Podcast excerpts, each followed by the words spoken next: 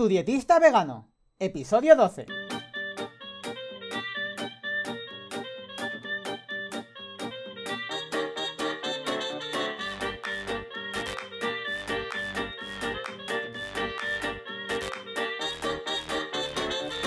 Hola, ¿qué tal? Muy buenas a todas y a todos. Bienvenidas y bienvenidos al podcast de Tu dietista vegano, el podcast en el que yo, Sergio Guayar, voy a comentar conceptos, estrategias, mitos y noticias sobre nutrición y veganismo. En resumen, cómo una alimentación más vegetal puede ser, entre otras cosas, muy beneficiosa para tu salud. Y como siempre digo, antes de empezar, si tenéis cualquier duda, cualquier pregunta, cualquier sugerencia, si os ha dicho alguien una cosa extraña de nutrición que no se encaja, si habéis leído la dieta de moda que sigue alguna famosa o algún famoso de moda, lo que sea, me podéis escribir a tudietistavegano.com barra contactar y yo, por supuesto, os voy a responder. Y si me parece un tema muy interesante o muy impactante, lo comentaré aquí en el podcast. Hoy toca hablar un poco del sol y de la vitamina D. Y como ya anticipé un poco en el podcast en el que hablo sobre calcio y la salud ósea, eh, la vitamina D es un factor importante que hay que tener en cuenta. Y es que actualmente hay un marcado déficit de vitamina D a nivel mundial. Y esto sucede paradójicamente en países soleados. Quiero remarcar que esto se da independientemente de la alimentación que lleven las personas.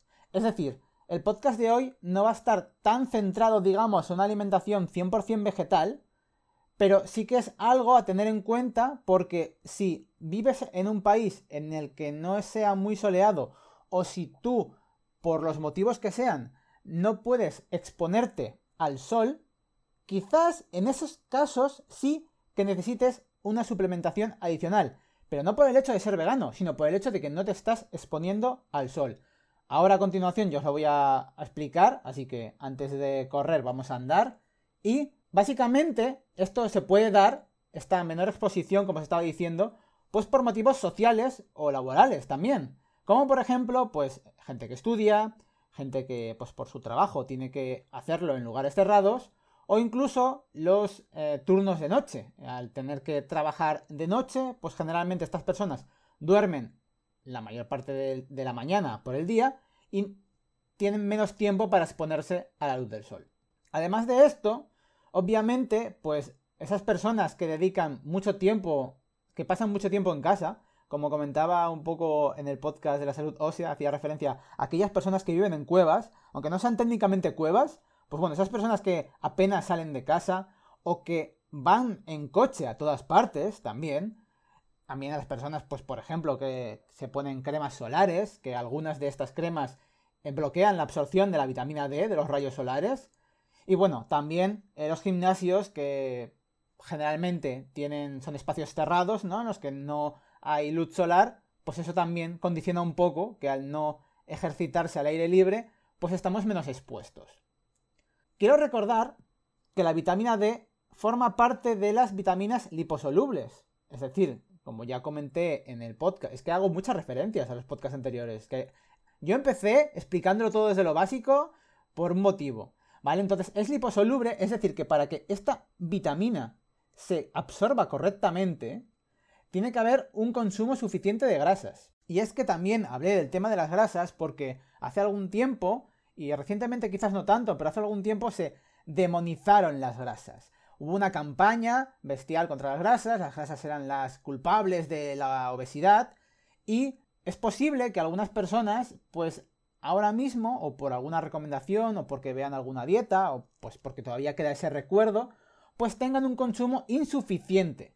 Y con esto os quiero recordar que como ya hablé en los conceptos básicos, las grasas son un nutriente esencial, es necesario, necesitamos adquirirlas a través de la alimentación, a través de nuestra dieta.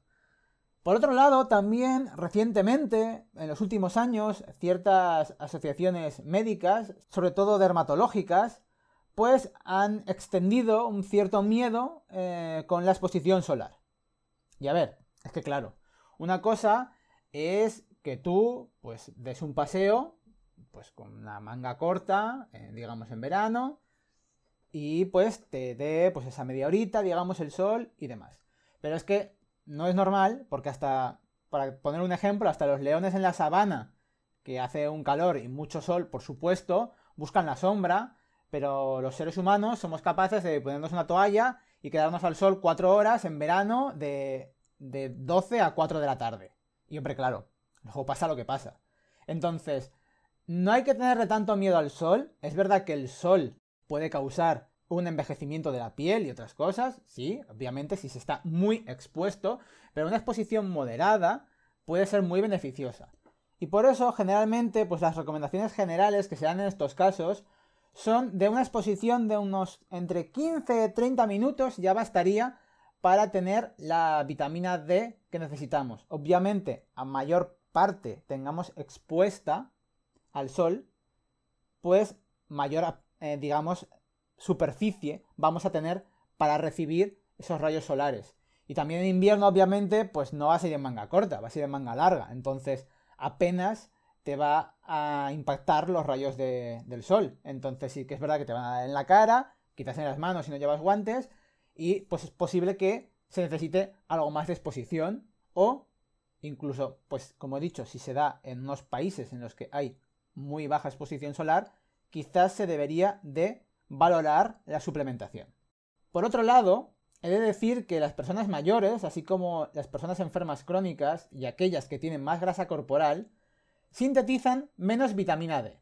Y me gustaría añadir que el déficit de vitamina D también se asocia con algunos tipos de cáncer, porque es verdad que la exposición solar puede provocar cáncer de piel, pero la falta de vitamina D también está asociada con una mayor evolución en algunos tipos de cáncer. Y recientemente, además, algunos estudios, ahora que estamos con el tema de la COVID-19, señalan que es de vital importancia tener unos niveles óptimos de vitamina D en la sangre frente a estas infecciones, como la del SARS-CoV-2.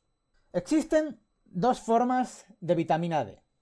La vitamina D2, que también se le llama ergocalciferol. Tranquilos, esto no entra para examen, no hace falta que os lo aprendáis que se encuentra principalmente en los alimentos de origen vegetal, en muy pequeñas cantidades.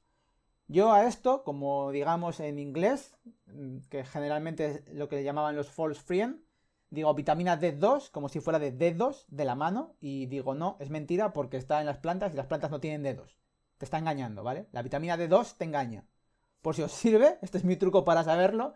Y por otro lado está la vitamina D3, que se llama colecarciferol y se encuentra principalmente en alimentos de origen animal y es la que sintetizamos por la irradiación solar ultravioleta a partir de nuestro colesterol.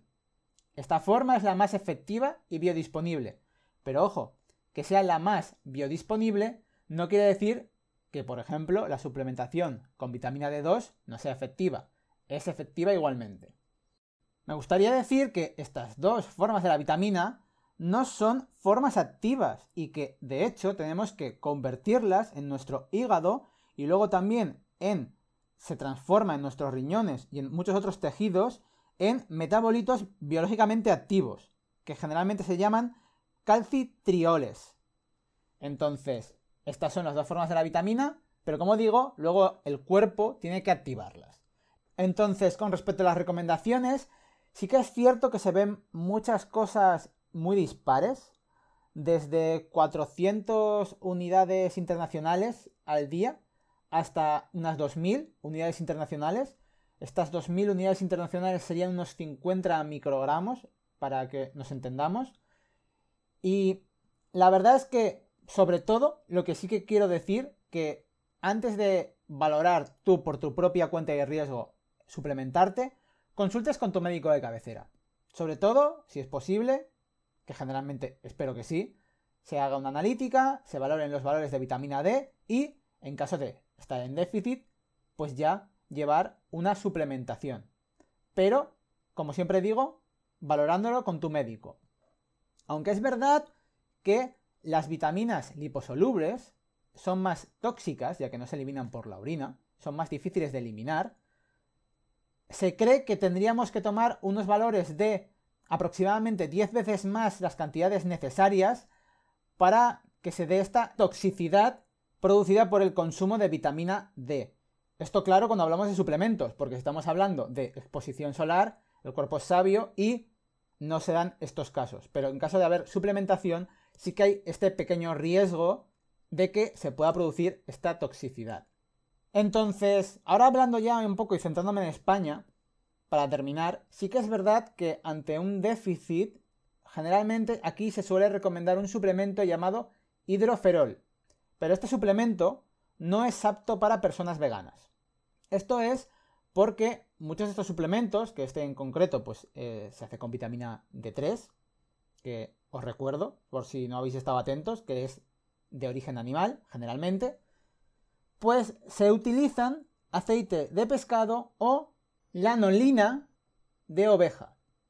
Entonces, hasta hace no mucho, los veganos solo tenían, pues como opción para suplementarse, en caso de necesitarlo, la vitamina D2, pero ya empieza a haber suplementos de veganos de vitamina D3 que se obtienen a partir de microalgas. Entonces, bueno, hasta aquí el tema de la vitamina D. Creo que ha sido mucha información de golpe, espero que lo hayáis entendido todo bien. El resumen es que, en principio, si hay una exposición solar suficiente, no debería ser necesario suplementarse y, sobre todo, que si necesitáis suplementaros, que antes lo valoréis con vuestro médico y en caso de hacerlo, es más efectivo suplementarse con vitamina D3, pero ojo cuidado que no toda es vegana, aunque ahora empieza a ver que la vitamina D2 también sirve. Y como digo, las recomendaciones generales son de hasta 2000 unidades internacionales, que son unos 50 microgramos. Hasta aquí el episodio. Si tenéis cualquier duda, cualquier pregunta sobre todo lo que he hablado, lo vais a tener todo escrito en la escaleta del programa, que, pues si no lo sabéis todavía, es tudietistavegano.com barra 12, porque este es el podcast número 12. Que nada más, que muchas gracias por escuchar el podcast, sobre todo, por compartirlo con vuestros familiares, con vuestros amigos, con aquella persona que creáis que le puede ser de utilidad que también muchísimas gracias por suscribiros en Spotify, por las valoraciones y comentarios de 5 estrellitas en Apple Podcast, por darle a me gusta, por comentar en iBox, por en todas las redes. Infinitas gracias. Y nada más, que muchas gracias de verdad por estar aquí al otro lado. Y que nos vemos en el próximo episodio. Adiós.